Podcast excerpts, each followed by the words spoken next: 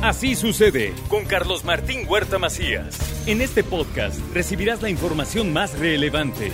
Un servicio de Asir Noticias. Otro jueves con Rocío González, nuestra psicóloga de cabecera.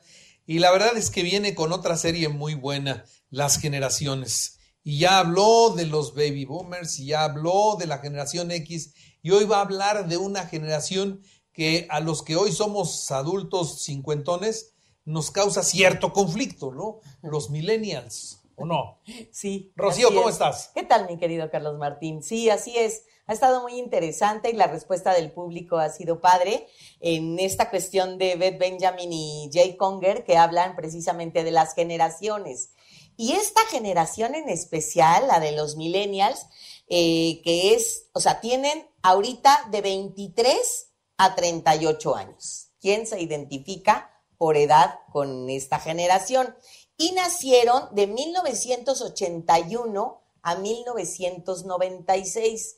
Ahí entran mis hijos. ¿De tus hijos no entra ninguno todavía? Sí, u- eh, sí, sí, sí. ¿Sí? Dos. Ya entra. ¿Dos? Dos. Ah, ok, ok. Entonces, bueno, es una, genera- una generación muy, muy interesante y gachamente, o sea, es una generación con muy mala fama. Se les dice flojos, se les dice narcisistas, se les dice egoístas, que no conocen el compromiso, egocéntricos, que tienen un sentido exagerado de aquello que les corresponde por derecho. Y los ojos de todo el mundo mundial, Carlos Martín, están puesto en ellos. Fíjate, ¿por qué se les llama los millennials? Porque cada uno, insisto, cada semana tiene su razón de ser. Porque llegaron con el nuevo milenio. Por eso son conocidos como los millennials. Y entonces, a ver, no sé si me pongo a la defensa porque ahí están mis tres hijos, pero todo lo que dije gachamente de egocéntricos, sentido exagerado y la parte psicológica que veo, Carlos Martín, ¿Por qué? ¿Por qué se han vuelto así y son así como bordados a mano, etcétera, etcétera? Porque son chavos, Carlos Martín, coincidirás conmigo en que tú y yo como padres de familia salió un boom impresionante de psicólogos, psiquiatras y que si el niño es índigo, que si es mendigo, que si es cristal, que si tiene TDA, si tiene TDAH, N mil corrientes psicológicas. No te rías, es que de Es que verdad sí es bien bien complicado. fuerte, bien complicado. Entonces, las mamás que me tocan, los papás que me tocan en terapia de chavos millennials es doctora, que no soy doctora, no, pero doctora, ¿lo voy a traumar? O sea, es una angustia por traumar a sus hijos y entonces, en verdad, yo ya platiqué esta parte con mis hijos y entonces es, eres lo máximo, eres un campeón, eres el mejor, eres la niña más hermosa de la fiesta y la niña se queda sentada sin bailar con nadie y tú dices, ¿cómo? ¿Qué pasó? ¿No? que era la Pues más. no que era yo la más hermosa, dijo mi papá. Entonces, esta generación es muy interesante, Carlos Martín, porque, Pero ¿por qué lo hacemos si no lo hicieron con nosotros? pues porque ya te vi, mijito Carlitos Martín, que estás traumadito. Entonces yo no quiero traumar a los otros, ¿sabes? O sea, porque ya supe y me enteré por los nuevos psicólogos, psiquiatras, etcétera, etcétera, que la nalgada, la plancha que traes marcada aquí o en la nalga, sí te afectó, ¿sabes? Y entonces en el A millennial ver, ¿y es- sí afectó? Sí afectó, neta sí, y se los digo y me han oído en muchos temas. Sin embargo, otra vez, cada quien es responsable de su propia vida y de algo me sirvió. A mí me encantó cuando tú dijiste alguna vez, sí, y cuando mi papá me pegó, yo digo, me lo merecí. Mi papá, que hoy tiene 90 años, sigue diciéndolo. O sea, le dio una chancliza a mi abuelo, y no nomás chancliza, le dio más. Y mi papá dice, y me lo merecía, ¿no? Pero esta generación millennial es como, no me lo merezco porque yo soy un ser que soy lo máximo, soy un campeón, yo puedo, soy capaz por este asunto de la autoestima y entonces en este proceso es como, ¿qué hago yo padre de familia y qué hago yo millennial? O sea, a ver, viven una cantidad inmensa, claro, de avances tecnológicos y se intensifica toda la globalización y viven mil experiencias, mil patrones de comportamiento en el que, claro, yo, millennial, comparado con mis generaciones anteriores, o sea, no me entiendes, ¿no? yo lo recuerdo, o sea, con mis hijos que ya no viven conmigo, pero esta parte de, ma, o sea, ponle aquí, pushale, dime dónde, cómo, ay, ma, así. Y entonces de veras se sienten, con todo el respeto se los digo, bordados a mano. Son chavos que no se sienten adictos al trabajo porque pueden crear, crear, crear, porque hacen un equilibrio entre la flexibilidad de horario, su posibilidad de trabajo a distancia y ahora con la pandemia mucho más y entonces van buscando como espacios de relax en diferentes centros de trabajo. Y desde esta parte buscan, aquí hay tres puntos clave, Carlos Martín, buscan significado, buscan impacto y buscan intensidad en sus labores. Si yo te lo digo a ti, se los vuelvo a repetir, querido auditorio, significado, me dice, ¿de qué me estás hablando? Impacto e intensidad en mis labores, no entiendo lo que me estás diciendo, Rocío. Pero de verdad, es como el millennial es, yo no voy a hacer nada, no, o sea, como se dice vulgarmente, no doy paso sin guarache. Ese es el significado. Si yo me voy a ir a trabajar en esto o voy a hacer tal proyecto, es porque me significa algo muy, muy importante que voy a impactar no nada más a mí, a mi familia, sino a la sociedad mismo, misma y le voy a dar intensidad a todo lo que yo hago día con día. Es algo que ni tú ni yo vivimos, Carlos Martín.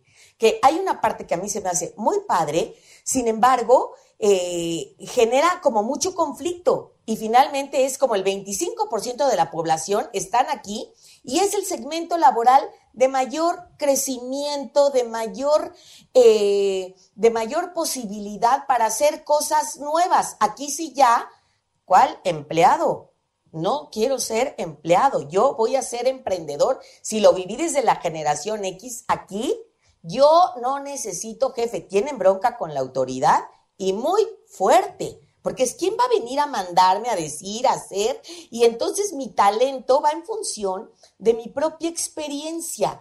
No sé qué vaya a decir el jefe, porque ni siquiera quiero jefe, pero si tengo un jefe, yo soy mi propio jefe o yo voy a decir exactamente, yo me autoevalúo. Oye, pero no les cuesta más trabajo.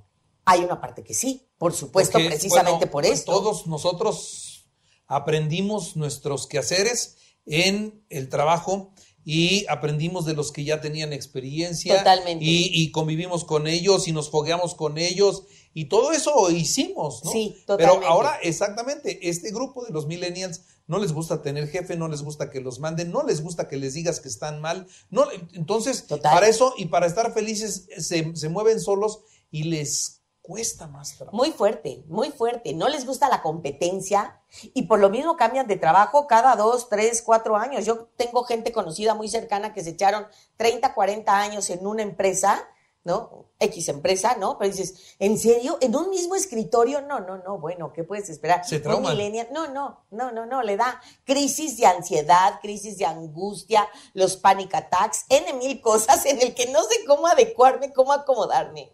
Y entonces es como, cada vez que sea posible me voy encontrando con buscar el emprendimiento, el autoempleo y entonces eh, soy como soy la generación más preparada hasta ahorita, bueno, en el millennial, que jamás existió y se preocupan por problemas sociales y problemas medioambientales.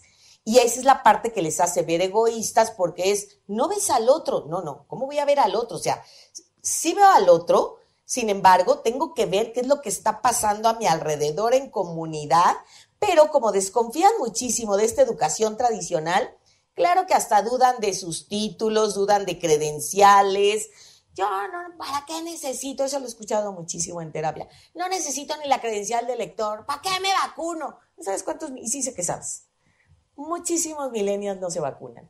Y no se vacunan porque no lo necesito y yo voy a entrar, voy a, entrar a donde sea y, híjola, es una parte egotista muy, muy fuerte, pero son personas muy padres en el sentido de muy curiosas, muy autodidactas, valoran la experiencia real como un proceso formativo constante y en esta parte a mí se me hace muy fuerte, bueno, será que soy mamá de, millennials, pero no creen que lo que sigue es nace, crece, me, bueno, me, me caso, me reproduzco y tengo hijitos no creen en el matrimonio, no quieren tener hijos, dejarles un mundo así, no, gracias, no quiero. Y entonces, eh, como soy la primera generación nativa digital, desde ahí mi vida virtual es como una extensión de mi vida real. Y esto se me hace muy, muy fuerte a nivel neurótico, Carlos Martín, porque el, el millennial, que es el que empieza con esta parte digital, no sé dónde termino yo y empieza la parte digital. Lo que decíamos nosotros, todo mundo me mira, pues me veía el de la de segundo B. No, aquí es literal. Todo mundo los miras, los miran. Y entonces, en esta parte, el millennial, esto es una parte muy padre y muy peligrosa porque aman todas, todas, todas las experiencias tangibles como viajar, conocer el mundo, viajar por todo el mundo y hacer mil, mil cosas. No quieren ver noticieros, pero lo ven todo por su tableta y siguen a todos los mejores noticieros de así. Sucede. El único. Por supuesto. Ah, perdón, el único. Entonces, eh, por lo mismo y por todo esto, van retrasando su salida de la casa familiar para vivir independientes. ¿Por qué? Porque está como más cómodo, ¿no? Hay una característica que también me impacta mucho. Evitan comprar bienes como muebles, casa, coche, artículos de lujo, porque... Párate ahí. Ay, ya sé. Párate ahí. Sí. Porque en nuestra generación sí, buscabas eso. Eso. Sí buscabas eso. Si buscabas tener la casa, si buscabas tener el coche, un mejor coche, una mejor casa, un buen ahorro, un buen viaje, eso sí lo buscábamos. Estos cuates no lo buscan y yo te voy a hacer la pregunta. ¿No lo buscan porque lo tienen en la casa? ¿O no lo buscan porque no es importante realmente para ellos? Es un tema muy padre. Porque, porque ahí tú estabas diciendo, ¿no? y, se quedan en la casa más tiempo. Y entonces, puedo, puedo decir, a, mi, a la edad de uno de mis hijos, yo ya, ya era su papá. Eso lo decimos mucho. sí, claro, claro, claro. Y ahora todavía están en la casa. Y claro que ganan y viven muy bien porque todo lo que ganan, pues es para ellos. Me da gusto que así sea. Sí, claro. Pero ¿y en qué momento ellos van a abrir los ojitos para darse cuenta de que todo cuesta? Lo que te comes, lo que te, lo que te vistes, lo que te viajas, lo que, los impuestos, los seguros, ta, ta, ta, ta, ta. Por el tiempo te lo contesto rapidísimo, Carlos Martín, y entiendo perfecto porque coincido contigo y empatizo contigo como madre y padre de familia. ¿Por qué no lo hacen? O sea, claro, hay una parte en la que están en esta parte que alguna vez hablamos del síndrome de Peter Pan, en que estoy estacionado en casa de mis papás y viva la vida, ¿no? Riquísimo. Sin embargo, no son irresponsables. Yo defiendo a los millennials, no sabes cómo, a capa y espada cuando me dicen constantemente en diferentes lugares. Es que el millennial no se compromete. ¡Épale! El millennial como, o sea, como lo que es y claro, tiene un ego hasta el cielo, pero también tiene una autoestima muy, muy fuerte. El millennial, claro que se compromete. No se compromete a lo que tú y yo queremos y creemos, Carlos Martín. ¿Sabes por qué? No quieren casa, coche, este, o sea, nosotros le dijimos a los chavos, oigan, ¿qué les parece? Nosotros damos el enganche de esto y ustedes siguen pagando las mensualidades. Eh, no, jefa, no, jefe, neta. ¿Cómo? Si yo hubiera tenido. Te estoy ayudando, vamos. ¿No? ¿Sabes qué pasa? No quieren arraigarse. ¿Y por qué no quieren arraigarse? Y eso me encantan y amo a los millennials. ¿Por qué? Porque el cielo les queda así de límite, es corto a lo que pueden hacer y quieren hacer. Ellos andan por el mundo viajando, haciendo, tornando lo que quieren. Y si les compramos o apoyamos en un DEPA en la Ciudad de México, en Puebla, en Atlisco, los anclas. Y ellos no quieren anclarse. De hecho, los Airbnb ni siquiera tienen esta parte del estaciona. Bueno, ya no digo el Airbnb, o sea, el DEPA donde rentan. Oye, cielo, pero no hay donde metas el coche. Si no tengo coche, si no quiero coche, si no...